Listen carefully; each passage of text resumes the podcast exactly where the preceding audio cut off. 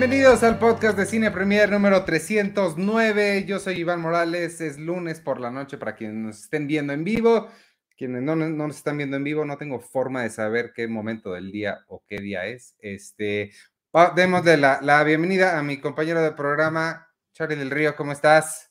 ¿Qué tal, Ivanovich? ¿Cómo te va? Qué gusto saludarte y qué eh, padre estar nuevamente en este podcast que el día de hoy también está siendo una especie de crossover con Cinemanet, porque el tema y el invitado que vamos a tener me parece que da para ambos y en vez de repetirnos, mejor que conjuntemos esfuerzos y exprimamos la información lo más que podamos, si a ti te parece bien. Y si es así, este es el episodio 1189 de Cinemanet.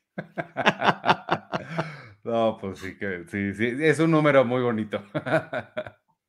pues démosle la bienvenida entonces, si te parece bien, a nuestro compañero y amigo de muchos años, Edgar Apanco. ¿Cómo estás? Muy bien, muy contento de andar por aquí, la verdad. Qué bueno. Que ha sido, ha, sido un año ajetreado, un año de nuevo sui generis, muy loco, que se me fue como el agua, nunca ningún año se me había ido tan rápido como este. Y este, y pues han pasado cosas muy interesantes. Tú principalmente este, nos vienes a, digo, puedes decir lo que quieras, no, no hay censura, pero principalmente vienes a hablar de la, de la taquilla. Básicamente, este, sí pero tienes el micrófono abierto, puedes hablar de lo que quieras, si prefieres. Perfecto. Claro. Ahora, una gran especialidad que tiene Edgar y yo, la verdad que siempre se lo agradezco, nos está arrojando constantemente arroba el apanco si lo quieren seguir en redes sociales. Información importantísima sobre lo que sucede en la taquilla nacional, internacional, global, por país, por región, por donde ustedes quieran, él lo tiene. Y yo antes de arrancar, porque el año 2021 que concluyó y ahorita que queremos hacer contigo este balance, Edgar, sí me da mucha curiosidad que nos puedas platicar y que puedas compartir con todos los cinéfilos de Cine Premier, de Cinemanet y cualquier otro que se sume, de dónde viene esta pasión, eh, que es una pasión, porque de otra manera sería muy difícil de perseguir, del tema de los números, del tema de los ingresos que hacen las películas en taquilla, porque siempre estamos con esa disyuntiva de que, oh, las mejores películas no siempre tienen los mejores números y los mejores números no siempre son de las mejores películas. Qué buena pregunta. Es una muy buena pregunta y creo que, bueno, es muy rápida la respuesta, en realidad, bueno, muy rápida, dos horas, ¿no? Eh, Venga. Sucede que por circunstancias de la vida yo entré a revistas de negocios. Me tocó ser vecino de cubículo de los compañeros de Cine Premier.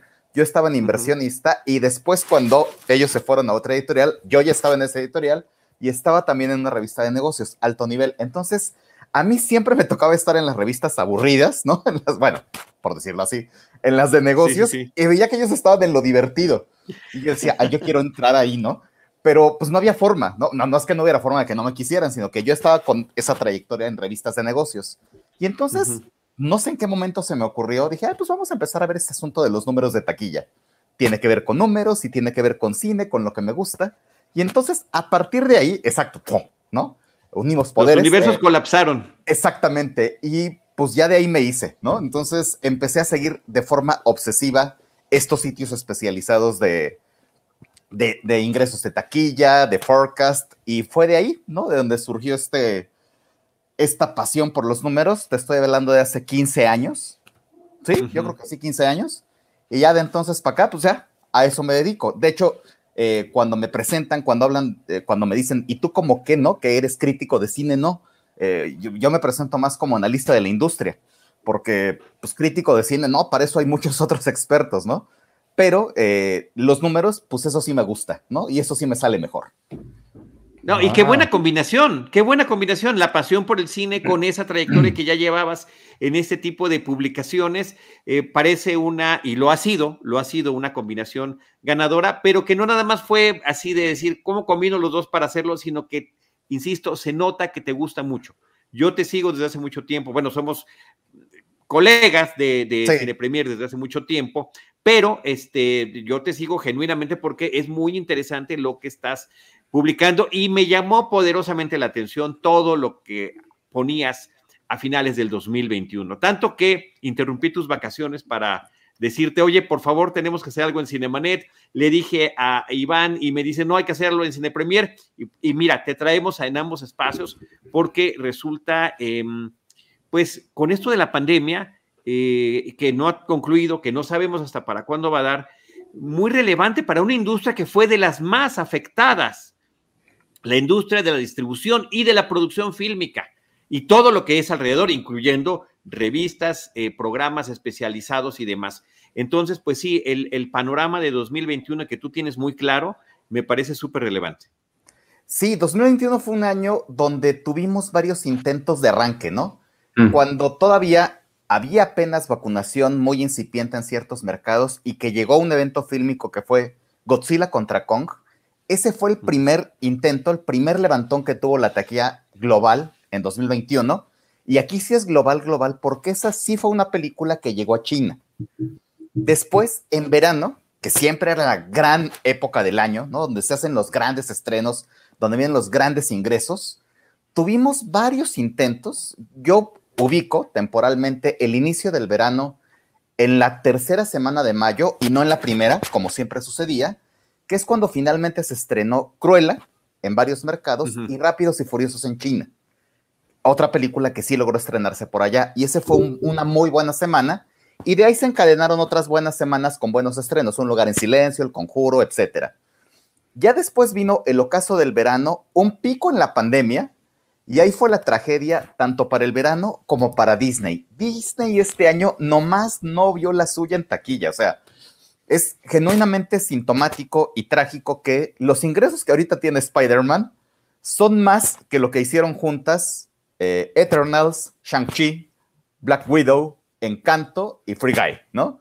Si sumamos lo que hicieron esas cinco películas, no alcanzan a igualar lo que ahorita lleva Spider-Man.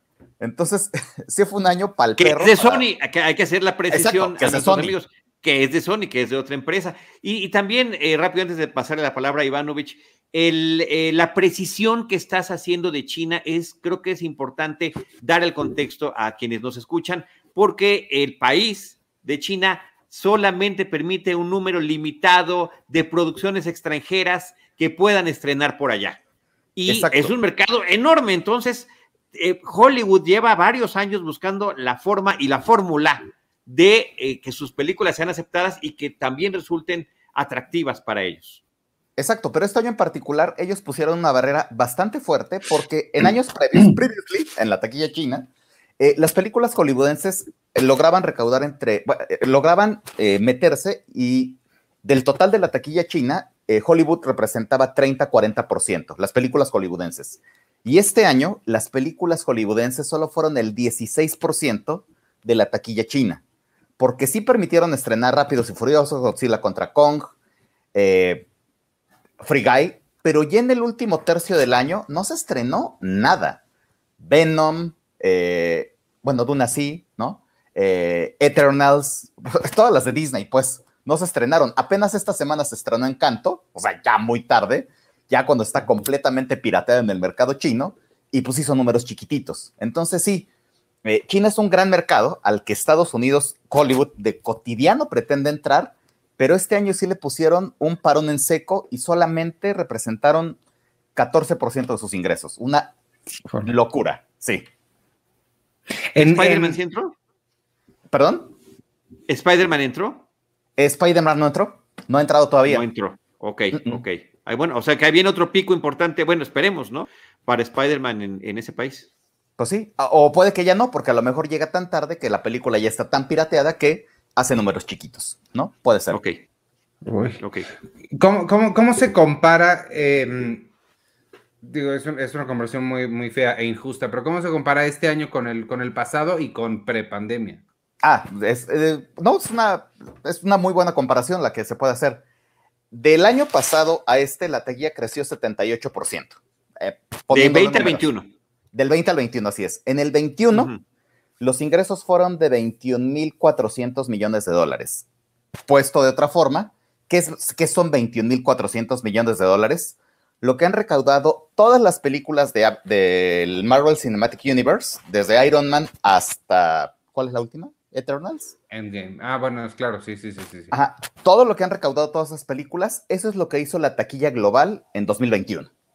Eh, un año antes se hizo eh, pues bastante menos, 78% creció, pero comparado contra un año prepandemia, 2019, ahí andábamos en 42.500, es decir, andamos en la mitad.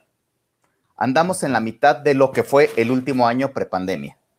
¿Qué es lo que se espera para este año, para 2022? Se esperan 30 mil millones, es decir, otro brinco grande de 50%, pero aún así estamos 10 mil millones abajo de esos 42 mil. Entonces, va a tardar la recuperación todavía. Y, históricamente México siempre ha sido un país que a pesar de los precios y demás, siempre la gente ha ido al cine. Nos, gusta mucho el cine, van, eh, tenemos el caso de muchas películas que han sido desastrosas en todos lados, excepto aquí. Sí. ¿Cómo se, se compara México con el resto del mundo en esta reapertura de este año o con Estados Unidos? O no sé qué datos tengas ahí. También, ya fue un mejor año para México. El año pasado, México de cotidiano, en la última década, había estado en el top 10 de países que más ingresos aportan y sobre todo que más boletos venden. Pensemos sí, boletos vendidos es lo que... Boletos vendidos son de los más baratos del mundo, comparados contra los grandes mercados. Si nos vamos solamente a boletos vendidos, siempre estábamos en el top 10. ¿Qué sucedió en 2020? México fue de los mercados más afectados. Cañón, cabrón, pues. Eh, ¿Qué pasó? Eh, México pasó del lugar 8 al lugar 16. Perdimos 8 lugares en 2020. Y en 2021 ya recuperamos y México regresó al top 10 de países que más boletos venden. Estamos todavía muy lejos de los boletos que se vendían pre-pandemia. Antes de la pandemia íbamos al cine 2.6 veces al año y ahorita, 2021, fuimos una vez al año, bueno, 0.9. Entonces, bueno, ya se va recuperando algo, pero pues, todos los mercados también están en esa recuperación y el mexicano fue uno de los mercados que mejor se recuperó. Spider-Man está aquí haciendo números de franca locura. Es el tercer mercado global para Spider-Man, solamente detrás de Estados Unidos, de Gran Bretaña y después viene México. Y lo mismo sucedió con otras películas. Godzilla contra Kong, Venom. México estuvo en sus top 5 de mercados y eso hizo que México otra vez esté dentro de los 10 mercados que más boletos venden a nivel mundial. Eso está eh, verdaderamente impresionante. Ahora, eh, creo que todos hemos estado mencionando en nuestros diferentes espacios la sorpresa grata de eh, la expectativa creada también por Sony para la nueva película de Spider-Man. Y a mí lo que me parece increíblemente sorprendente, así como el sorprendente hombre araña, es el hecho de que la película esté por rebasar por sí misma números prepandemia. Sí. O sea, que sí, que sí se esté convirtiendo como, o sea, pareciera que, la, que fuera una progresión natural de como teníamos los años antes del COVID-19 con el tema de lo que ha podido eh, recaudar Spider-Man en No Way Home. Sí, exacto. En particular en México es, eh, son números de locura. Eh, hay muy pocos países que han podido tener números récord de taquilla en pandemia. China es uno de ellos. El año pasado con una película de estas grandes películas épicas, de, patrióticas, ¿no? Que son de propaganda eh, del Estado, eh, hizo números récord, que fue eh, la batalla en el lago Changjing, que hizo más de 900 millones de dólares en un solo mercado, China. Es una película que no viaja a otros mercados. Y otros países, Dinamarca también tuvo récord con Sin Tiempo para Morir, es la película más tequillera de la historia. En eh, Serbia también hay récord taquillero, en Vietnam también hay récord taquillero con una película local. Y en México, esta semana, Spider-Man Sin Camino a Casa, siempre me confundo con los nombres de Sin Casa, En Camino a Casa, Home Office, y me, hace muchas pelotas.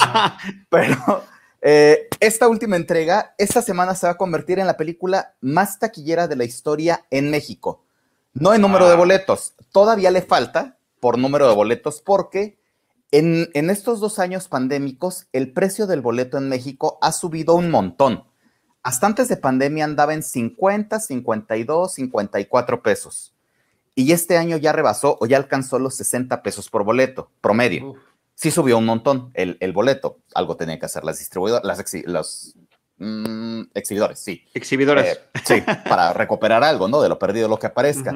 Pero sí es realmente sorprendente lo que sucedió con Spider-Man, que va a instaurar récord de taquilla en México en tiempos pandémicos. Eso no está sucediendo en todos los mercados, o sea, México sí es una de esas excepciones.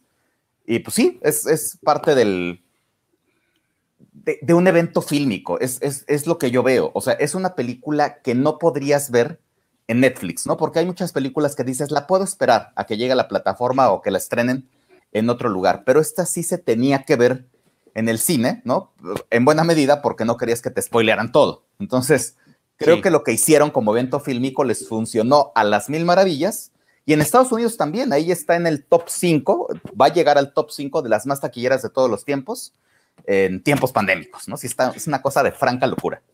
Lo que, lo, que sí consideraría importante es, y, es lo que nos está comentando ahorita Madame Tussauds también, es eh, que sí, no hay que, no, hay que pensar no caer en el error de pensar de que, ah, ya se salvó el cine, sino creo que es, la gente regresó por Spider-Man, no regresó al cine. creo que regresaron a pesar de, eh, y no, no, hay que no emocionarnos de más. sí, exacto. Spider-Man fue el evento fílmico que todos queríamos ver en cine y los que siguieron, pues ya no, ¿no? Matrix, que parecía que sí, pues no. Kingsman, que parecía más película de época, ¿no? La nueva, pues no, ¿no? Entonces, sí son todas estas películas que pueden ser secuelas, pueden ser parte de una saga y que la gente no está respondiendo a ellas. Spider-Man era, ahí lo que hizo Sony también es una cosa francamente sorprendente, ¿no? Eh, solamente les prestaron a Doctor Strange, ¿no? Para meterlo en su universo. Utilizaron lo que ya tenían, la pedacería que tenían de sus entregas anteriores, las utilizaron en esta, las metieron en la licuadora y ¡pum! Gran fenómeno. Entonces, utilizaron maravillosamente todo lo que ya tenían de sus otros universos de, de Spider-Man y crearon una expectativa épica y pues por eso esos números.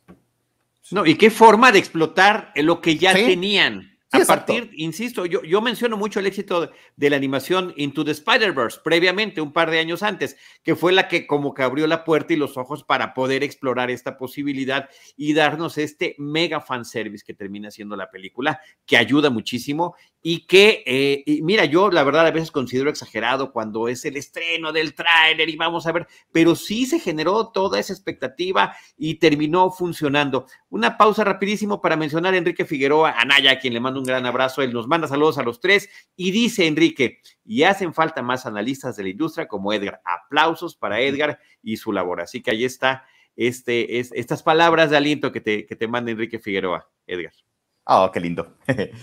este, pero sí, lo que ahorita decía, ¿cómo se llamaba? Madame. Iván. No, no Iván, no, no. Eh, Madame Tussauds. Tussauds, exactamente. Eh, sí, en efecto, es solo eh, es un evento, porque hubo muchos otros géneros, hubo muchos otros proyectos, secuelas, que flopearon de forma catastrófica. O sea, Creo que el caso más evidente son los musicales. Para a quienes nos gusta el género de los musicales, ¿no? Eh, me cuento entre ellos. Fue un año artísticamente eh, muy bueno, ¿no? A mí me gusta mucho en el barrio, me encanta Amor sin Barreras, esta nueva versión. Eh, son películas que la crítica alabó, ¿no? Sin, de forma hiperbólica, pero que en taquilla simplemente fracasaron. O sea, eh, las dos películas eh, eh, en el barrio no hizo más de 50 millones de dólares a nivel mundial, o por ahí andan sus números. Y lo mismo con Amor sin Barreras, que ahorita creo que le puede ir un poco mejor por los premios que se avecinan, por los premios técnicos que va a ganar en los Óscares. Se va a llevar algunos por ahí. Pero sí fue un mal año para los musicales. Fue un mal año también para las películas animadas. Eh, sucede que eh, Sing 2, ¿no? Que se estrenó en el día de Navidad, ¿no? O sea, seis días antes de que terminara el año, va a terminar siendo la película animada más taquillera de la pandemia, porque todas las demás, las que vinieron antes, tuvieron estrenos muy atropellados. Un jefe en pañales le fue muy mal en verano. Encanto tuvo números muy pequeñitos post Acción de Gracias. Raya y el último dragón se estrenó en una época muy complicada cuando todavía no había vacunas y en mercados como México no llegó a las dos grandes cadenas. Entonces, sí, la animación tuvo números muy bajos en, este año. El terror fue un género al que quizás le fue mejor. Sí, eso sí le fue, sí le fue chido, ¿no? En México el conjuro hizo igual sus 300 millones de, de pesos. Un lugar en silencio. Esa sí es, a esa película hay que darle un premio, porque de verdad, o sea, le pasó lo peor. Se iba a estrenar una semana antes de que empezara la pandemia se cancela todo. La retrasan y la retrasan y la retrasan, la avientan hasta el verano y ya en el verano hace números muy, muy cercanos a su antecesora. Entonces, eh, de verdad, o sea, eso creo que es un, un buen ejemplo de cómo una buena secuela puede originar buenos ingresos, ¿no? Sin que digas, ah, eso ya es una basura, ¿no? Claro, con, con más de un año de retraso. Yo creo que esos casos muy especiales, como, sí, yo me recuerdo perfecto, ya teníamos la invitación para ir a la función de presa de un lugar en silencio en marzo del 2020 y de repente ese día pues empiezan a anunciar los cierres, se cancela la función la película termina estrenándose más de un año después y habrá que decir lo mismo de No Time to Die, de la última película del 007, que tuvo todos los cambios posibles de fecha de estreno que también iba a empezar desde el 2020 y terminó convirtiéndose en una de las películas del 2021. Y creo que a mí me hubiera encantado que le fuera mejor, pero creo que mal, mal no le fue. No, le fue bien. Terminó siendo, dentro de los estrenos hollywoodenses, el segundo más taquillero del año. Casi 800 millones, 780 la verdad es que le fue bastante bien. Y otro género al que le fue rete mal este año, bueno, ni siquiera es un género, ¿no? Pero si las queremos meter dentro de una categoría, son los dramas adultos. Pensemos ah, que público mayor sigue sin ir todavía al cine con la frecuencia con la que iba. Entonces, películas como El último duelo o como King Richard, que iban para estas audiencias más maduras, pues también tuvieron números pues muy pal perro, ¿no? Muy tristes, eh, porque esta audiencia sigue sin ir a las salas de cine. Entonces, la única que ha funcionado muy bien dentro de ese nicho es la, es que no sé cómo se llama en español, la casa Gucci o la casa de Gucci. House. Ah, de veras, la casa de Gucci, ¿no? Sí, creo, que, es la casa de Gucci. Bueno, esa es la única que medio funcionó y creo que ahí el factor es Lady Gaga, ¿no? Por el que sí tuvo una taquilla un, un tanto más abultada, pero igual, los dramas adultos este año uh, también pasaron, pues, sí estuvieron este, sacando aceite, no les fue tan bien, la verdad. Pero mi, pregunta sería sobre, sobre esos dramas adultos que indudablemente donde más estamos encontrando ese tipo de historias no solo es en streaming, sino en series. Em, mi pregunta sería si se puede hacer una comparación proporcional, como, como dicen, guardando toda proporción, este, cómo les iba, de cómo les estaba yendo antes de la pandemia y cómo les va ahorita. Obviamente la caída es mucho más por la pandemia, pero si pudiéramos eliminar ese factor, la, curva sigue siendo la misma, ¿no? O sea... Les iba un poquito mejor. Sí, no, te explicaste muy bien. Les iba un poco mejor porque se recuperaban en temporada de premios, que son justo ah, estos días. Claro, eh, claro. Que es cuando empiezan a tener, digamos, una segunda vida por las premiaciones pero en este caso, uno, eso no está sucediendo y dos, las ventanas de exhibición también afectaron, porque estas eran películas que podían tener una corrida comercial de 6, 8, 10 semanas y ahora con las ventanas de exhibición, pues King Richard ya no tiene corrida comercial en Estados Unidos prácticamente. Bueno, ya tiene números muy chiquitos porque ya llegó a streaming, ¿no? O en México por lo menos ya llegó. Entonces aquí ya, ¡pum!, ¿no? Se anuló su, su corrida comercial. Entonces eso está afectando que eh, la temporada de premiaciones está un tanto difusa. Y lo segundo es que las ventanas de exhibición cambiaron. Cada distribuidor hizo lo que se le dio su regalada gana. Y entonces, pues eso también acortó las posibilidades de que una película, drama adulto, tuviera una un boca en boca más largo y pudiera tener mejores números a largo plazo. Por los que me sentí bien mal fue por los pobres de Pixar que mandaron todo a. Todo, todo. Los odian horrible. O sea, no, no, no, creí que, que se pudiera odiar, tanto a alguien, pero sí, o sea, Disney los odia con todo su corazón porque todos se los mandaron a, streaming. Primero fue. La plataforma, sí. Sí, exacto. Primero fue. Eh, no, Soul, ¿no? Ah, claro, desde Soul. Soul, claro. Luego Luca y ahora eh, la del gato rojo, ¿cómo se llama? Red. Entonces, todos, todos se los mandaron a plataformas. Sí, sí, está muy feo, la verdad, sí. Sí los odian muy feísimo. Yo pensé que odiaban más a 20 Century Studios, pero bueno, ahí como que una que otra cosa sale ahí más o menos decente. Free Guy le fue muy bien, la verdad. Eh, y fue el contenido original y muy divertida más taquillero del año. Muy divertida. O sea, ese es un ejemplo de que una película divertida sí puede generar buena taquilla fue el contenido original, no secuela, precuela o cualquier derivado, más taquillero de este año. Entonces, Ese es un buen ejemplo. Pero, pero sí derivativa finalmente, ¿no? Al final, al final de cuentas termina eh, uniendo muchísimas cuestiones que ya habíamos visto previamente. Edgar, Víctor Ángel está preguntando si tienes podcast solo o si tienes canal. No tengo nada, solamente tengo mi cuenta de Twitter y a donde me invitan. No, de cotidiano eh, colaboro en Cine Premier, ahí siempre tengo los análisis de taquilla cada semana y también colaboro en, ¿puedo hacer mi comercial? En claro, Cine Números, ¿no? ah, bueno, ¿y Cine Números? Exactamente, Cine Números, que es un canal donde se hacen recomendaciones de películas, de series, y en el Heraldo TV también colaboro los viernes y ahí también hago análisis de los números. Por ahí ando. Ok.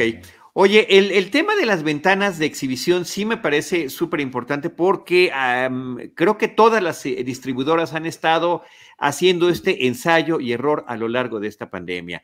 Durante eh, los encierros grandes del año pasado y antepasado, sí nos resultaba muy refrescante seguir teniendo estrenos a través de las distintas plataformas, tener, bueno, inclusive tuvimos el lanzamiento de eh, el año antepasado de Disney Plus, el año pasado de Star Plus, de eh, no sé cuál otra eh, plataforma así también llegó reciente, de HBO Max, HBO Max, ni más ni menos que HBO Max, ¿no?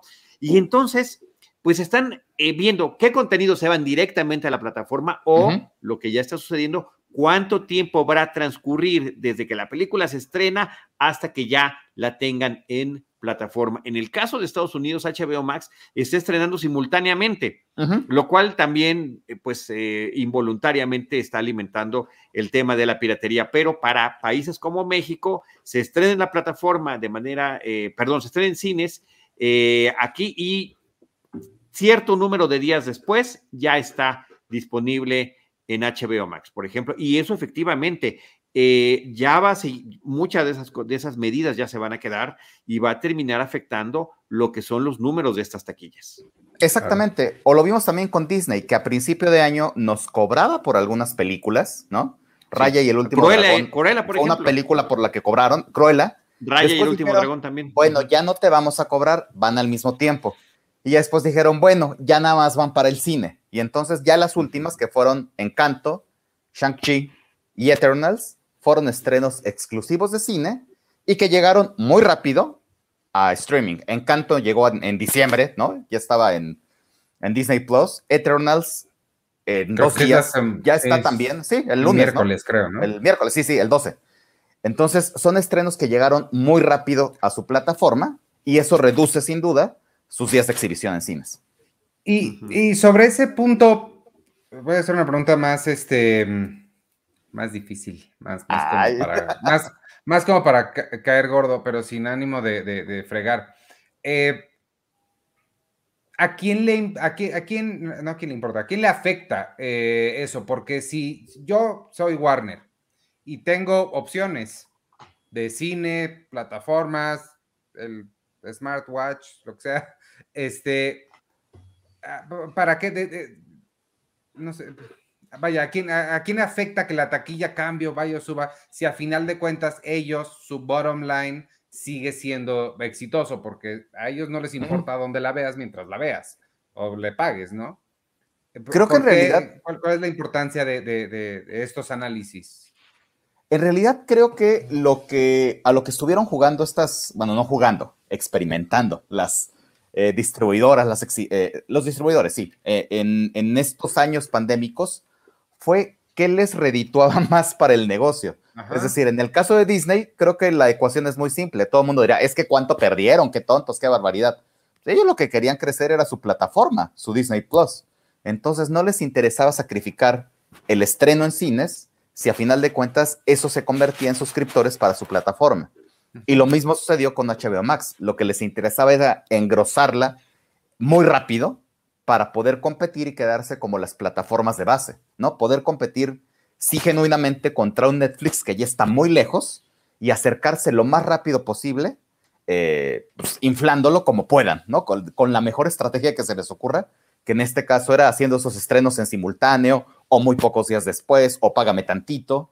Entonces creo que todo fue enfocado a crecer sus plataformas porque ellos están viendo que ahí está el negocio. Es algo que a lo mejor nosotros no estamos alcanzando a ver, pero ellos sí ven muy bien que ahí está el negocio. Eh, en sus el negocio a futuro, porque cada vez está enfocándose más hacia, hacia esto, ¿no? ¿Cuánto estamos ya pagando nosotros como usuarios si hacemos la suma de todas las plataformas con las que queremos estar eh, suscritos? Es, es, ya inclusive más de lo que pagabas cuando tenías los canales premium en una televisión de paga. ¿no? Y en ese mismo sentido, por ahí Mauricio Esparza hace una pregunta que me parece muy interesante.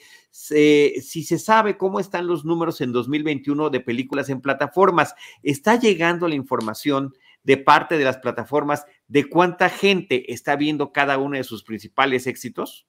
Ahí son bien mañosos, la verdad. es eh, autorreportado de entrada. Sí, exacto, es autorreportado. Luego, Netflix cambia cómo reporta cada que se le da la gana y reporta eh, por ejemplo, en algún momento su reporte fue, si vieron los tres primeros minutos de la película, cuenta como vista, ¿no?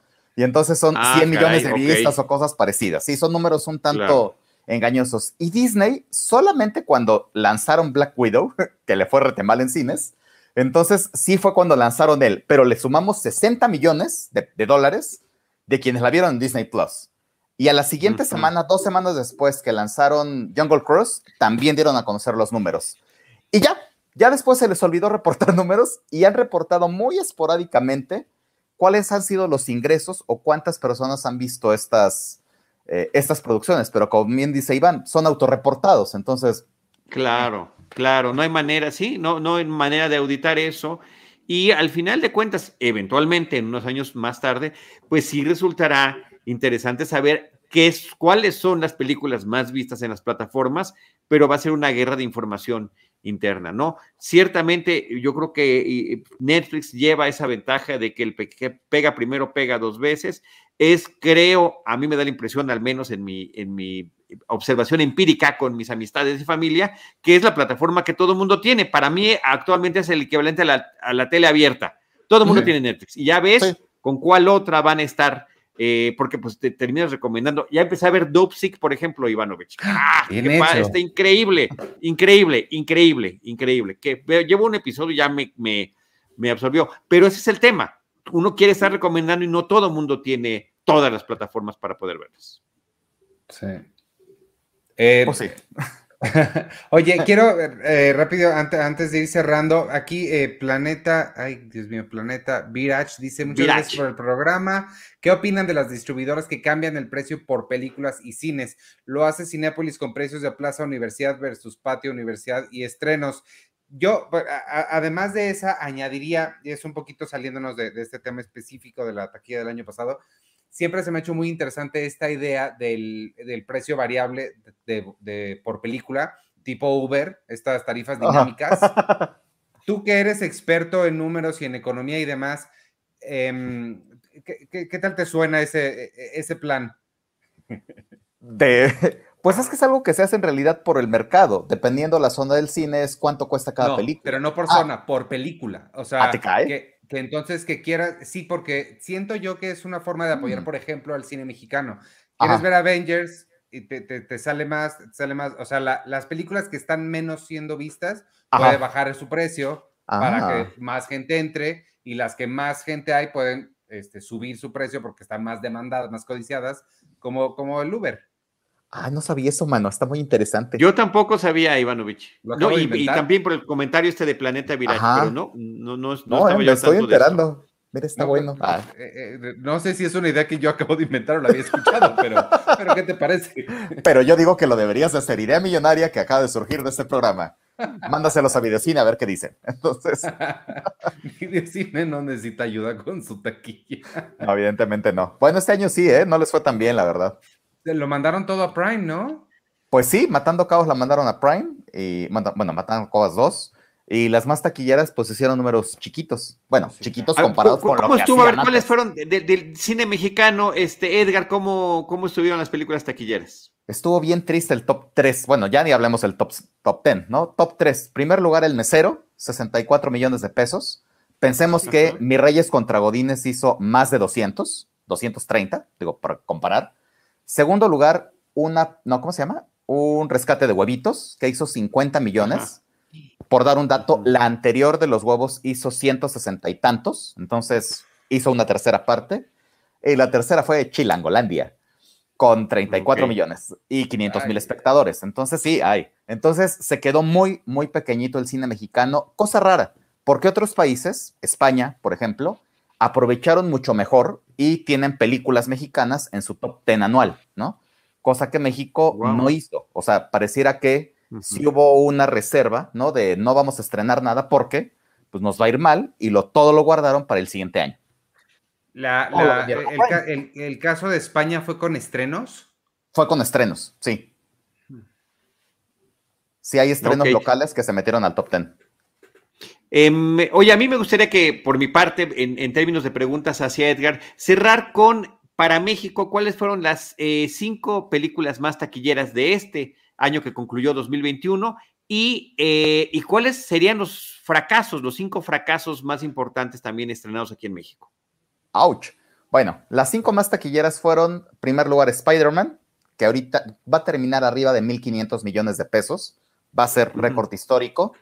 En segundo lugar quedó eh, Rápido y Furioso 7, le fue muy bien, hizo más de 500 millones de pesos en verano. En tercero va a quedar Venom, también con más de 500, poquito más de 500 millones de pesos, en ya cuando una gran parte de la población estaba vacunada, en otoño. En tercer lugar quedó el eh, Godzilla contra Kong. Ese sí es un aplausos de pie, porque se estrenó en marzo, una época muy complicada todavía de pandemia. Sí. Y el quinto lugar fue El Conjuro, lo cual sí es muy curioso porque pocas veces una película de terror termina tan arriba en un top ten anual. Entonces, la verdad es que le fue súper, súper bien. Y de... Sony Warner, ¿no? Sony Warner, exactamente. Y de eh, los grandes fracasos, ay Dios, pues de México, pues no sé si menciono, bueno, es que creo que el cine mexicano sí tiene ahí algunos problemillas. Eh, los huevos creo que sí fue un fracaso grande, pero justo se estrenó cuando se estaba cambiando a semáforo naranja, rojo, de todos colores, entonces le fue muy mal en ese momento. Eh, en términos de lo que habían hecho sus predecesoras, ¿no? Exacto. Eh, un jefe en pañales también le fue muy mal en México. Jungle Cruise le fue terriblemente mal en México, o debutó igual que Aviones 2, ¿no? Entonces, ok, wow. para debutar así ya, mejor no debutes, ¿no? Sí. Y Black Widow, de verdad, ¿eh? ahí sí, esperaban mucho mejores números. Qué No llegó ni a 200 millones, sí, caray. Ay, de verdad. Sí sí le fue bien feito, muchachos.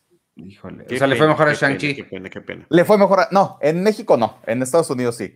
Ah, Pero pues Black Widow todo el mundo la conoce. Shang-Chi sé qué, ¿no? Entonces, pues que le haya ido no. tan lejos una de la otra, eh, sí estuvo muy feo, muy gachito. Sí, yo estoy igual de sorprendido que Ángel López, que nos está escribiendo, que, está viendo, que todo lo traes en la cabeza, que no traes anotaciones, y simplemente lo estás recordando. Y también nos está preguntando si va a haber alguna forma de abrir el éxito de las películas o series en streaming, pero bueno, ya lo mencionamos hace un momento. Como esos números los da la misma, cada una de las empresas, pues no son particularmente confiables. Así que no, no habría, por lo pronto, no hay manera de poder medir eso. Ivanovich. Este, no, pues nada, pues sí, iba, iba, a ser el mismo comentario de Ángel y que hiciste tú. Sí, es muy impresionante, Edgar. Muchas gracias por, por habernos acompañado. No sé si quieras añadir algo más o, nos despedimos y nada más reiterarte que la puerta está abiertísima para cuando quieras venir a aventarnos números. Pues cuando gusten, de hecho, si quieren, a medio año hacemos una recapitulación de cómo vamos a medio año y ahí volvemos a platicar. ¿Va? Órale, pues. Bueno, yo, yo quiero hacer trampa para ver si se queda un momento más. Entre las tres, vamos a comentar dos películas de estreno de esta semana que aún no has visto, pero antes de eso podríamos platicar una película que posiblemente ya hayas visto, sobre todo si dices que te gustan los musicales, que se llama Tic Tic Boom. Sí. ¿Sí la viste? Sí la vi. ¿Y sí te gustó? Me gustó mucho. Me gustó no Te puede gustar, no te puede gustar en el barrio y no tic boom. a ver, bueno, a ver, no te yo, metas con en el barrio. No te metas. A ver, híjole, no, yo sí me meto. Te voy a decir algo. Lin Manuel Miranda, que la verdad es increíblemente de, de gran respeto eh, a, mí, eh, como persona, como músico, como todo, pero no todo lo que tocó este año se convirtió en oro. In the Heights, que, es un proyecto hizo demasiado, pero de los tres principales creo yo son Encanto, que no es tan encantadora, eh, In the Heights, que creo que no llenó las expectativas que teníamos, pero, pero Tic Tic Boom, él como realizador, como director de la película, me parece que hace un trabajo sensacional en términos de la narrativa de la historia, de la edición, de los tiempos que está manejando, de su gran protagónico Andrew Garfield, de los cameos que consigue para la película. Wow, o sea, me quedé, es que la acabo de ver este fin de semana y no la habíamos platicado. O sea, tarde, llegué tarde a la fiesta no tan tarde, porque esta semana ganó su Globo de Oro, entonces estás en la conversación otra vez. Otra vez ahí estás en la conversación. Su no tan prestigioso ahora Globo de Oro. Exacto. Pero ojalá que sí sea considerado para otros premios importantes. De verdad, este enorme trabajo el que se realizó con esta película. Sí, la verdad es que sí. Y sobre todo que todo el tiempo se siente, no es, el, no es un gran musical de grandes alcances, se siente íntima, pero se siente tremendamente minuciosa, bien realizada eh, y un trabajo que hicieron con Andrew Garfield, bueno, exhaustivo, ¿no? se nota que hubo eh, horas y horas y horas y horas de ensayos y de, adentrarse en el personaje. Él es el personaje. No sé, es una cosa maravillosa. Me gustó muchísimo. Sí, sí. La, la, película trata sobre Jonathan Larson, el creador de un gran éxito de Broadway que se llama Rent, que también se convirtió en película pero eh, está basado en su vida y en una obra previa que justamente es Tic Tic Boom, donde está narrando lo que pasó con su primera, con su primer musical fallido. Y eh, pues desde que arranca la película, sabemos que él murió antes de que Rent se estrenara y de que tuviera la repercusión y el gran éxito que tuvo a los 35 años de edad, un aneurisma cerebral, algo así, como el título de la película, Tic Tic Boom, esos aneurismas son bombas silenciosas que en cualquier momento pueden, pueden estallar. Terrible la historia personal de él, pero el homenaje que se le brinda con esta película eh, me parece que es verdaderamente sensacional y sí me gusta mucho el, el, manejo de los tiempos, la forma en la que él se está retomando, la forma en la que él presentaba Tic Tic Boom, que era él al piano con su grupo que lo estaba acompañando. Al final de la propia película tenemos algunas escenas en video de él, verdadero Jonathan Larson, que no es tan atractivo ni tan guapo y posiblemente no, tan carismático como Andrew Garfield, pero pues así son las películas para enaltecer personalidades y me parece que se logra un trabajo verdaderamente excepcional. A mí como complemento me daban ganas de, lo que pasa es que ya era muy tarde, pero de ponerme a ver Rent en ese momento, ¿no? Me parecería que sería un fantástico double feature. Yo, justo eso es lo que yo extrañé, me, gustó mucho la película, pero sí extrañé, entiendo la lógica de por qué no, pero sí tenía ganas de, de 525, ¿sabes? O sea, sí, sí. sí, Pero creo que la película logra eh, presentarte la forma en la que él creaba, basada en sus experiencias personales eh, y cómo esas las traducía en anécdota y en música. Y, y, lograr eso me parece que es importante porque nos acerca a la creatividad de, de estos tipos de artistas y también a la creatividad en la que cinematográficamente lo vas a realizar. Y creo que aquí que muchas veces eh, hay complejidades para que nos parezca teatro o musical filmado, sí hay muchos recursos muy bien utilizados por Lin Manuel para este, lograr ese efecto. No hay nada que quieran agregar sobre, no, de, verdad que No, que quienes están de actores de reparto, el caso de Vanessa Hodgins y quien hace del mejor amigo, que en este momento se me olvidó su nombre, Robin de Jesús. Ajá, ajá. Están increíblemente bien. O sea, eso sí. es un gran trabajo de Andrew Garfield, pero el, el, resto del reparto también está a la altura. Bueno, Alexandra Ship, que es la novia Susan, también me pareció sensacional.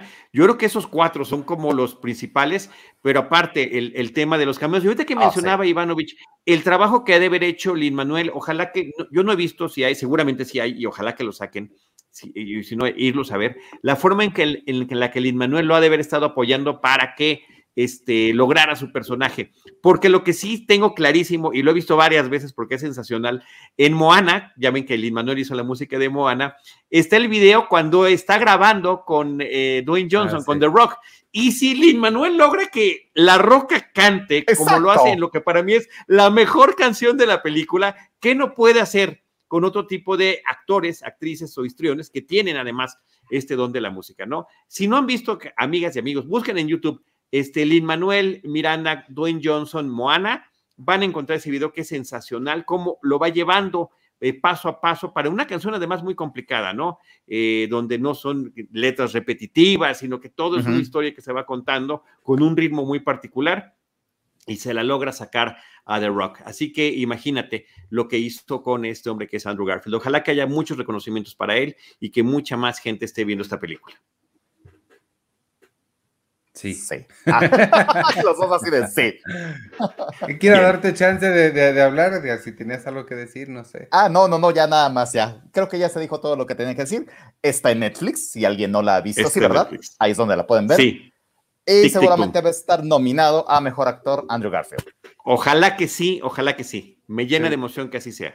Porque además sería un gran año para él, no nada más Tic Tic Boom, sino este, eh, pues, entrada en, en Spider-Man No Way Home, que causó toda una ola, inclusive una tendencia para que la gente pida la tercera película de Spider-Man con Andrew Garfield. Entonces, sí, buen año para él, buen 2021. Ay, sí. Ojalá que sí se le haga su, tercera Amazing Spider-Man. Eran bien malas, pero. Oigan, no pues, bien malas. Pues, Edgar Apanco, arroba el Apanco, ya escucharon, en Cine Premier pueden leer lo que, lo, que escribe. En su cuenta, arroba apanco, lo pueden seguir para cualquier información. Cine Números, un canal de YouTube donde se da información de listas y demás de películas y, géneros y, cosas así. Y el Heraldo TV los viernes.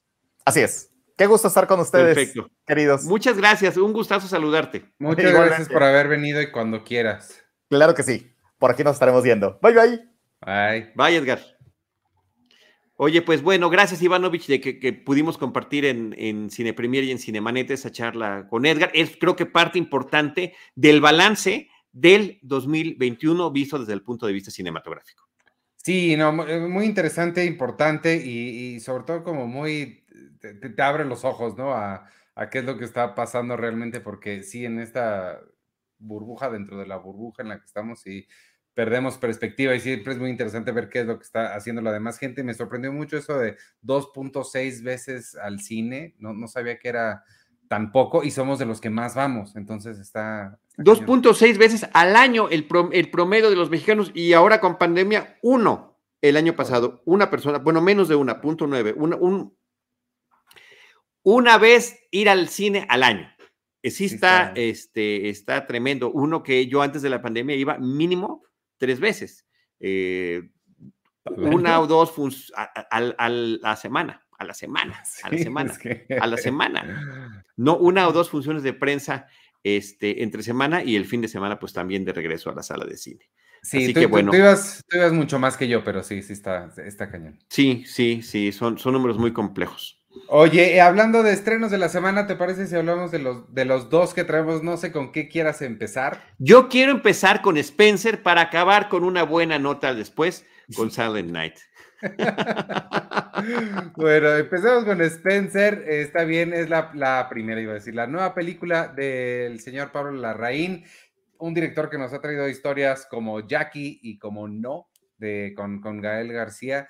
Em, Spencer cuenta la historia de, pues, es un fin de semana en la vida de la princesa Diana y esta gente que la odiaba y que a quien ella al parecer odiaba también. Es una película muy al estilo de Jackie, solo que siento que yo es mucho más accesible que Jackie.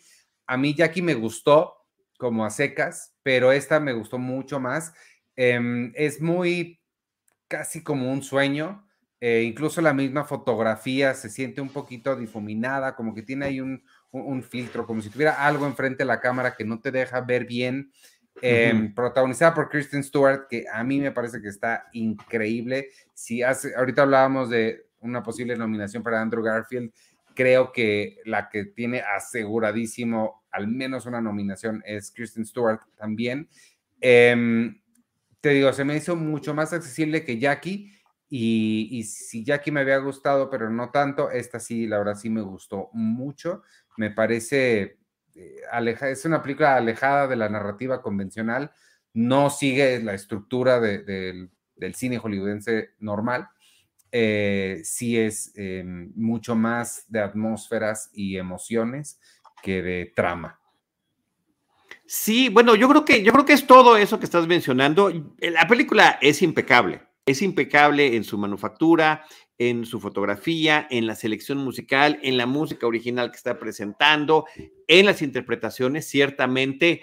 Yo no soy fanático de Kristen Stewart, me parece una chica eh, eh, atractiva que ha hecho todo tipo de personajes. Aquí se ve que se empeñó muchísimo para interpretar a Lady Di o a Diana Spencer, que ese es su nombre, eh, su nombre y apellidos originales, por eso la película se llama Spencer, y que eh, seguramente también estuvo revisando muchísimos videos de la verdadera Diana Spencer, eh, sobre todo para ver las agachaditas de cabeza, esta suerte de lenguaje corporal que tenía. Recordemos también que hay una simpatía global generalizada hacia Lady Di, por eh, su carisma, su entrega, la forma en la que se comportaba en el público, pero bueno, como supimos también después, eh, su vida personal era un, eh, su vida interna durante, mientras fue parte de la familia británica y después de haberlo sido, pues muy, muy dolorosa con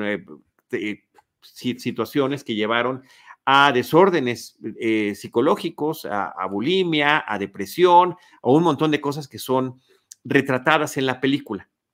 A tal grado que de repente eh, están desde los flashbacks que tiene hasta cuestiones que se imagina, personajes que ve, como que en algún momento la película coquetea con el franco horror de lo que está viviendo. Eh, también toda ella, toda esta cinta desde su perspectiva a tal grado que pareciera que los del resto de los personajes con los que hay toda esta antipatía, o sea, el resto de la realeza, eh, su esposo, la reina y demás, pues bueno, prácticamente no tienen, no tienen diálogos, es, es mínimo, es esta frialdad que está siendo retratada, una frialdad que también corresponde con esta fotografía que tiene donde podemos ver estos, estos espacios. Es un fin de semana navideño, es el fin de semana de Navidad, eh, donde eh, uno de los espacios de eh, vacación de la familia británica es, son distintos castillos, este es el de Sandringham, y hay, por ejemplo, una toma aérea donde se ve la perfección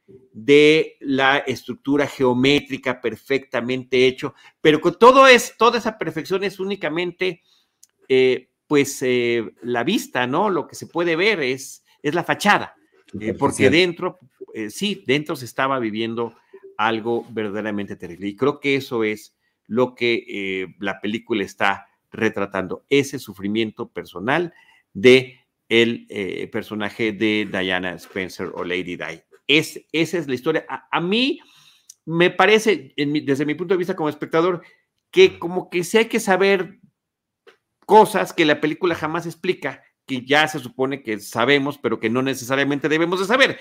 ¿Quién es ella? ¿Cómo se casó? Este, el éxito que tuvo, su eh, eh, trágica muerte en ese accidente, las teorías de la conspiración y demás. Eh, porque si nada más la vas a ver y no tienes idea, pues no sé qué tanto, qué tanto te pueda decir. Eso es algo que yo me cuestiono.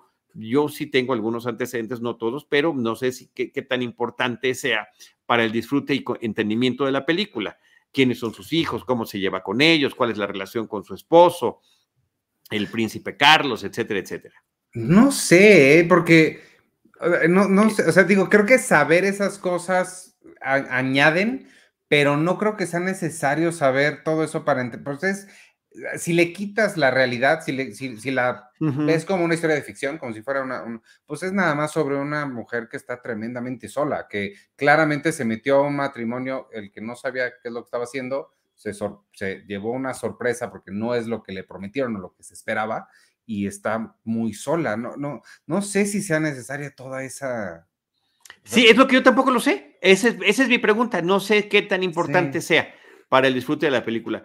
Eh, dos eh, actuaciones que sí creo que es muy importante resaltar, la de Timothy Spall, que por cierto, pues no sé cuánto tiempo llevaba yo sin verlo, me pareció casi irreconocible, ha bajado muchísimo de peso. Está el tema de los años, eh, la edad del, del, actor para su personaje y el peso que ha perdido. Él siempre lo veíamos como pues más de un hombre con cierto sobrepeso, eh, algunos personajes muy divertidos que tuvo, uno que otro villano. Bueno, aquí tiene un personaje aterrador, impresionante, una especie de mayordomo eh, de, la, de la realeza que justamente tiene la misión de estar supervisando, cuidando eh, de más, por demás lo que pueda o no hacer eh, Diana en todo este contexto en el que se está moviendo. Inclusive hay un aspecto ahí peculiar, hay, un libro que ella lee sobre Ana Bolena, este, que bueno, pues termina siendo ecos de mucha forma de muchos, muy,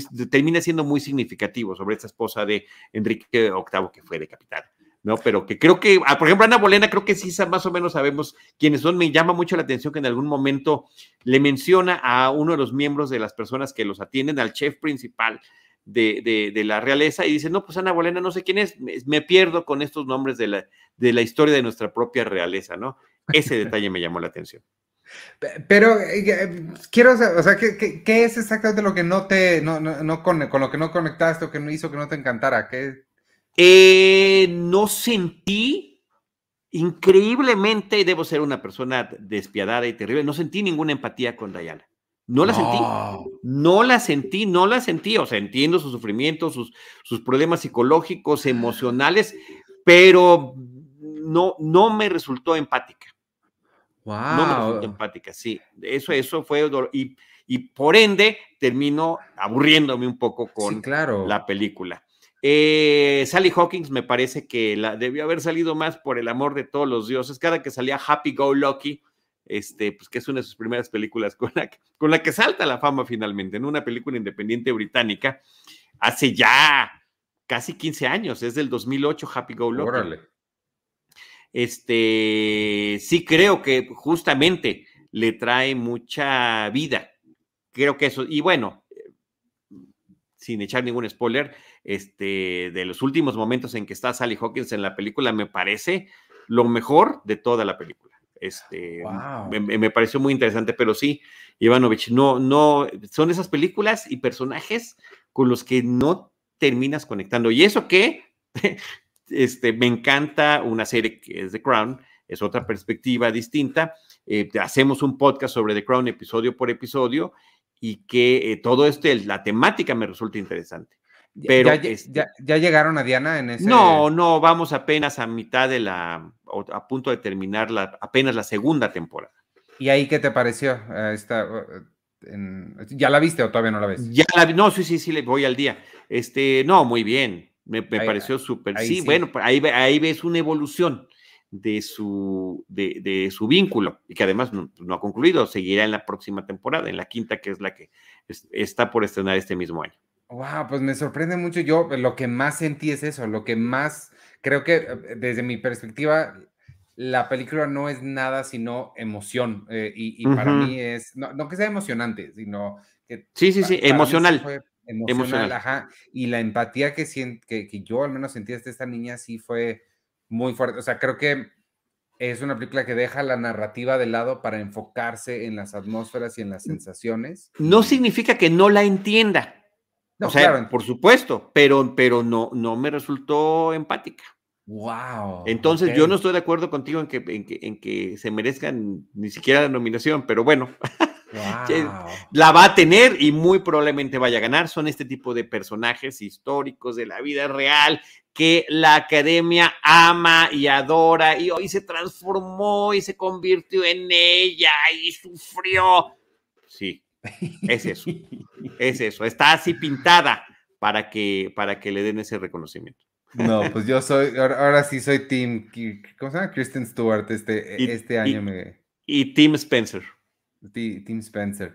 no, fíjate, fíjate, yo sí soy eh, en este año, este, Tim eh, Lucille Ball, ¿cómo se llama? Este, Nicole, Kidman. No, Sí, a mí me, Nicole Kidman, con todo lo que dijimos antes aquí en este espacio de Cine Premier, antes de que se estrenara la película y antes de verla, de que pues posiblemente no es la edad y cuánto maquillaje va a necesitar. Y no es que se transforme, no necesitaba transformarse Nicole Kidman para interpretar a Lucille Ball. Sí, no estoy, este, estoy, siendo exagerado, tampoco es que crea que no se lo mereciera, pero sí me gusta mucho más el, trabajo que hace Kristen Stewart que, que Nicole Kidman. Mm, pues ahí está, ahí van a estar buenas las apuestas. Yo creo, si voy a apostar dinero, yo te diría, pues va a ganar Kristen Stewart por todo lo que ya te dije. Si quiero que sea quien, quien gane, al menos entre ellas dos, sin duda, este, Nicole Kidman. Lo que pasa es que no sé ni siquiera si los Oscars lo van a, la van a considerar. Ojalá que así sea. Dice Néstor Montes que a, este, a Nicole Kidman, porque es película de ah. Amazon, ya sabes, ah, este, de plataforma. Dice Néstor que Charlie es un sociópata. Dios mío, la verdad ha sido descubierta. Pero bueno, a ver, no deja de ser la película un gran espectáculo cinematográfico ya lo dije yo, actuaciones, fotografía, música, la música clásica que está muy bien seleccionada, más eh, los temas originales que son creados para la película con esta especie de yacecito así como eh, dramático que crea atmósferas, las atmósferas de lo que ella está viviendo en, en, esta, pues sí, aterradora soledad, aterradora situación en la que se siente eh, el personaje verdaderamente atrapado. Sí, este, pues, pues véanla, amigos, se estrena este jueves y a ver quién tiene razón. Sí, sí. Más bien, véanla este jueves y nos dicen por qué yo tengo razón. Oye, no, pero ya Madame Tussauds ya nos, ya nos, ya nos dijo, no, va a ganar Lady Gaga. Esa es otra. Esa es otra, que ahí sí, por más que me caiga bien Lady Gaga y que, y que me parezca encantador. ¿Y cómo se llama esa película, la anterior, la que te gustó? Que es la tercero o cuarto remake que se hace de... Star is Born. ¿Perdón? A Star is Born. Sí, de una estrella. A Star is Born, por ejemplo, que lo hace excepcional, increíble, hecho para ella. Esta actuación de, la casa Gucci, wow. Este, em, por una parte es, muy buena, pero el tema de los acentos en italiano, qué cosa de para sacarte la película, ¿eh? y mira, Ridley Scott hizo dos películas este año, este, eh, eh, importantes, de alguna manera de época, las dos, este, The Last Duel, pues y ahí no vi que pusiera sus ah, personajes hablando en, en, inglés con acento francés. What are we going to do? Let's have a duel because of the woman. ¿No? O sea, y aquí sí, no entiendo. Nada más no, no, no entiendo al señor Ridley Scott, aquí tiene todo mi aprecio y, además agradecimiento, nada más por haber hecho a alguien y Blade Runner, con eso ya, ya me tenía, pero su primera película, Los Duelistas, su primer largometraje también es buenísimo. Por cierto, sí, buenísimo, buenísimo, buenísimo, buenísimo. Los duelistas. Me, faltaron esas dos de Ridley Scott este año. Estoy, en algún momento llegarán a HBO Max, supongo, y las veré. Necesitas seis horas, porque además las dos duran casi tres. Este, oh, también es un tema. Pero de las Duel también está, está sensacional, ¿eh? pudo haber, oye, spoiler alert, pudo haber sido en miniserie. Sí, Oye, Ivanovich, además de Spencer, que tú recomiendas ampliamente, inclusive la mencionaste en Cinemanet, como una de tus películas favoritas del año pasado porque se estrenó en algún lugar el año pasado, ¿verdad? Eh, yo la vi en un festival, no me acuerdo si fue en Toronto, Los Cabos. Puede ser Toronto, ¿no? Puede ser Toronto, seguramente. Sí. Este, bueno, aparte de Spencer, está Silent Night, que se va a estrenar esta misma semana que estamos grabando y transmitiendo este podcast. Última Noche es como se llama aquí en México. La verdad que es una película que me sorprendió porque no estaba esperando absolutamente nada de ella. Inclusive me pareció que dije, ah, caray, llegó a destiempo porque la película trata sobre una noche de Navidad. Silent Night, pues es, es la canción y, el, y, el, y, la forma a la que se le llama justamente a la noche de Navidad, una película británica que eh, empieza con estos amigos que están camino hacia la casa de campo de, una pareja que conocen y que eh, parece que es de lo más normal, ¿no? Ivanovich empieza la película con, oye, si hacemos otra cosa, vamos con ellos, ah, ya van a llegar, pero vendrá fulanito, menganito, con las clásicas rencillas, preocupaciones, todo lo que nos pasa cuando vamos a una reunión familiar o de amistades, este, allí está retratado, pero creo que aquí está el, nuestro gran reto como comunicadores, Ivanovich, de no, no tener que delatar la gran sorpresa que tiene la película. Creo que en la sinopsis que leí, la oficial, que es la misma que viene en Internet Movie Database o que viene en los portales de Cinemex o de Cinépolis, es la peor sinopsis que he leído de una película. De verdad, porque además ni siquiera, ni siquiera tiene razón. Eh, hay una gran sorpresa en torno a lo que va a suceder con esta película, una gran sorpresa por la cual se llama Última Noche en español, por cierto, pero que termina transformando una anécdota personal eh, digamos, de un grupo pequeño en algo de alcances globales y que, eh, y que pues queda en el estilo de lo que yo siempre te termino refiriendo, Ivanovich, que es la dimensión desconocida de Twilight Zone. Lo que hizo eh, Rod Serling para contar estas historias íntimas que transgreden la realidad y el alcance que tienen, me parece que está aquí también retratado muy bien, de una forma que resulta perturbadora, aterradora, pero también con muchísimo humor negro que a mí me funcionó de maravilla y me brindó un equilibrio muy importante a lo largo de la historia. Sí, definitivamente es, una película muy interesante. A mí, el principio, yo tampoco sabía nada de ella y te pregunté y no me existe decir. Lo único que sabía es que eh, a una de nuestras redactoras, a Brenda Medel, le gustó mucho y la puso en su top del año.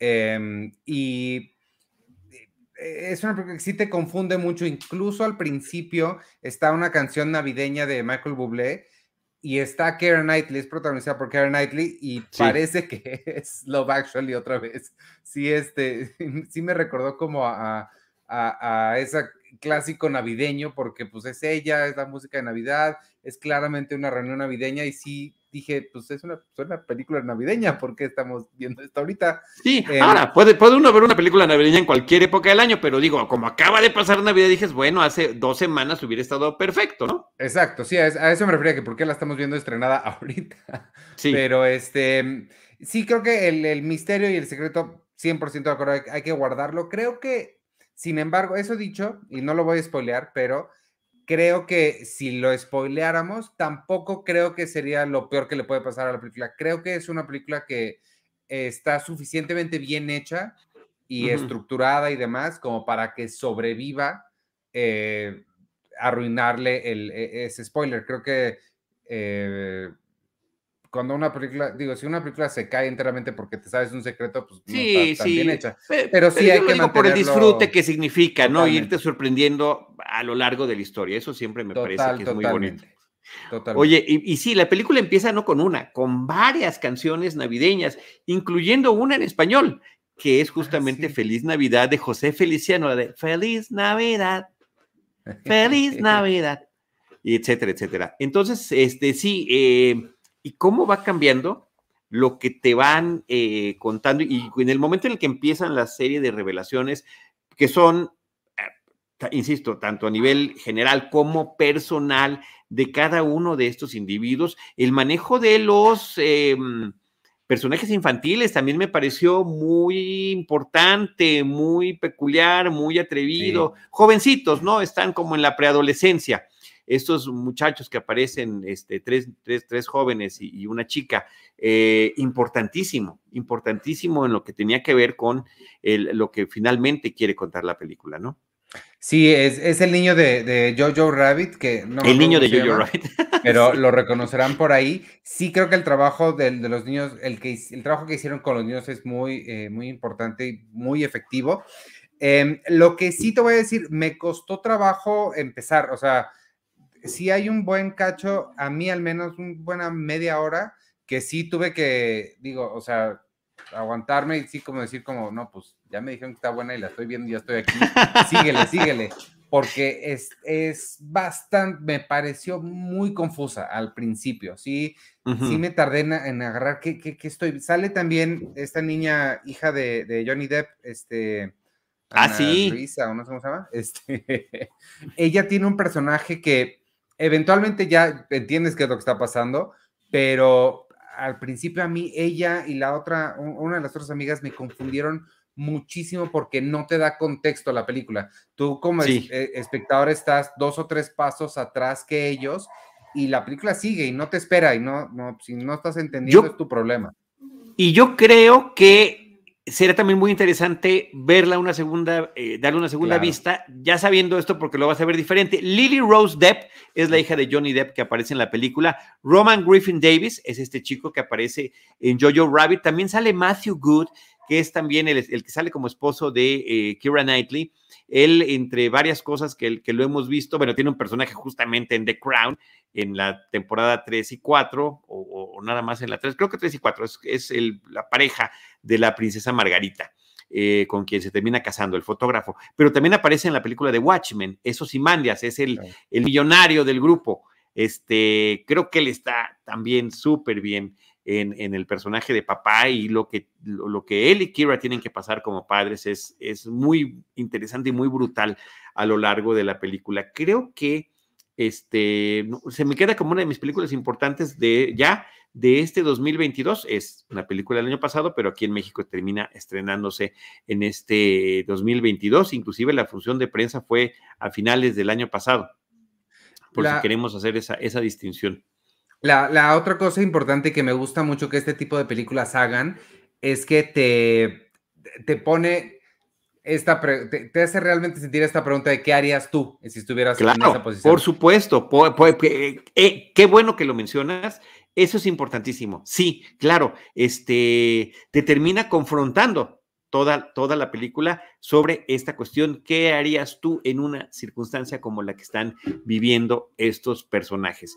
Em, creo, que, creo que resulta una, una reflexión que, hace la película finalmente en términos de lo que, de lo que nos narra, em, que, empata con muchas cosas que estamos viviendo actualmente. Eh, pareciera una analogía de cuestiones que tienen que ver con situaciones globales como nuestra propia pandemia, por, por decir algo. Entonces sí, es mucho más de lo que parece.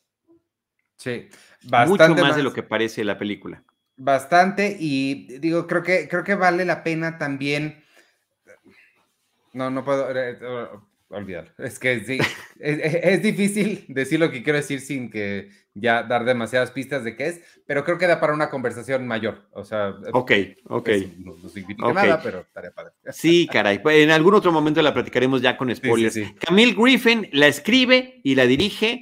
Me, me pongo de pie y aplaudo este esfuerzo, sobre todo por presentarnos eh, una película con este alcance a partir de una situación íntima y que nosotros como espectadores pensamos que es eso nada más. Parecía una película de humor británico, de humor irónico, sarcástico sobre una serie de amigos que se encuentran para fin de año cuando hay de fondo toda una cosa que termina resultando francamente aterradora y perturbadora, como dije hace ratito. Última noche, título en México, Silent Night, es como eh, se llama originalmente y llega esta misma semana a cartelera Ivanovich. Así que bueno, pues son los dos estrenos que hay esta semana que podemos comentar. Exactamente, este, pues eh, no, sé si tienes alguna, alguna otra que quieras platicar, algo que quieras recomendar. No, nada, nada ahorita, nada ahorita, pues vamos a guardar las balas para el próximo episodio de Cine Premier. Pues vámonos entonces, eh, empecé a ver, no la pude terminar porque justo entré a esto, para que te digo a ti, Charlie, para que la veas a ver si puedes la semana que entra. La nueva película dirigida por George Clooney, que está en Amazon Prime Video con. Sí, la quiero ver, sí. Se llama The Tender Bar. Este, vela, véanla, amigos, y la platicamos la semana que entra, si te parece, además de otras cosas que hablemos. Por hoy es todo. Vámonos, gracias a, Edgar Apanco que nos acompañó y toda la gente que nos estuvo viendo aquí en vivo. Ah, este es un programa crossover, entonces ahorita haces tú tu despedida de Cinema. Con esa cerramos. Mientras tanto, rapidísimo más, eh, Abraham Velázquez nos está preguntando qué ha pasado con la edición impresa de Cine Premier. Estamos, Abraham, trabajando muy duro para poder regresar cuanto antes. La pandemia nos ha puesto las cosas muy difíciles, em, pero seguimos intentándolo. Si quieres contribuir, si quieres y puedes y te interesa contribuir al esfuerzo, puedes unirte al Patreon de Cine Premier, patreon.com diagonal Cine Premier estamos armando una comunidad muy padre de gente que ama el cine, la televisión y la cultura pop. Estamos por iniciar un cine club. Tenemos este, talleres, seminarios, pláticas, una comunidad en Discord muy padre ahí. Además de en las, en las casas Pau, cuatro boletos para el cine todos los meses. Entonces, eso es bastante, bastante bueno. Únanse, patreon.com, diagonal, cine premier. Apoyen a, a la causa, apoyen a Cine Premier y esperemos que podamos regresar a imprimir pronto. Vámonos, yo soy Iván Morales, me pueden seguir en arroba Iván Morales y en todas las redes sociales de Cine Premier. Muchas gracias y ahora nos despedimos de Cinemanet. Sí, pero subrayando, subrayando el patreon.com diagonal cine. Importantísimo quienes quieran y puedan apoyar con eso. Y yo rápido menciono a Néstor Monten, Abraham Velázquez Darta Villar García, eh, Iván S. Chimal, con buenos comentarios, va a revisar esa parte donde hablé en inglés con acento francés. Misael Benavides, Madame Tussauds, eh, Vero H. Marín, Ángel López, Planeta Virage, Mauricio Esparza, eh, Hans Landa, Rodrigo Martínez López, Víctor Ángel Chambi, Nina y Berenice García. Eh, espero que no se me esté yendo nadie. Bueno, Enrique Figueroa, ya lo, ya lo mencionamos hace ratito. Héctor Véctor, qué gusto. Gracias a todos los que nos acompañaron en este episodio. Un crossover para poder platicar. Eh, y yo le agradezco a, Iván que me haya permitido que juntáramos estos esfuerzos para que todo lo que nos platicó Edgar Apanco sobre la taquilla del 2021 fuera con el público de Cine Premier, pero también con el público de Cinemanet. Nosotros, yo soy Charlie del Río, me despido, no sin antes recordarles que en Cinemanet y en Cine Premier nos veremos la próxima ocasión con cine, cine y más cine.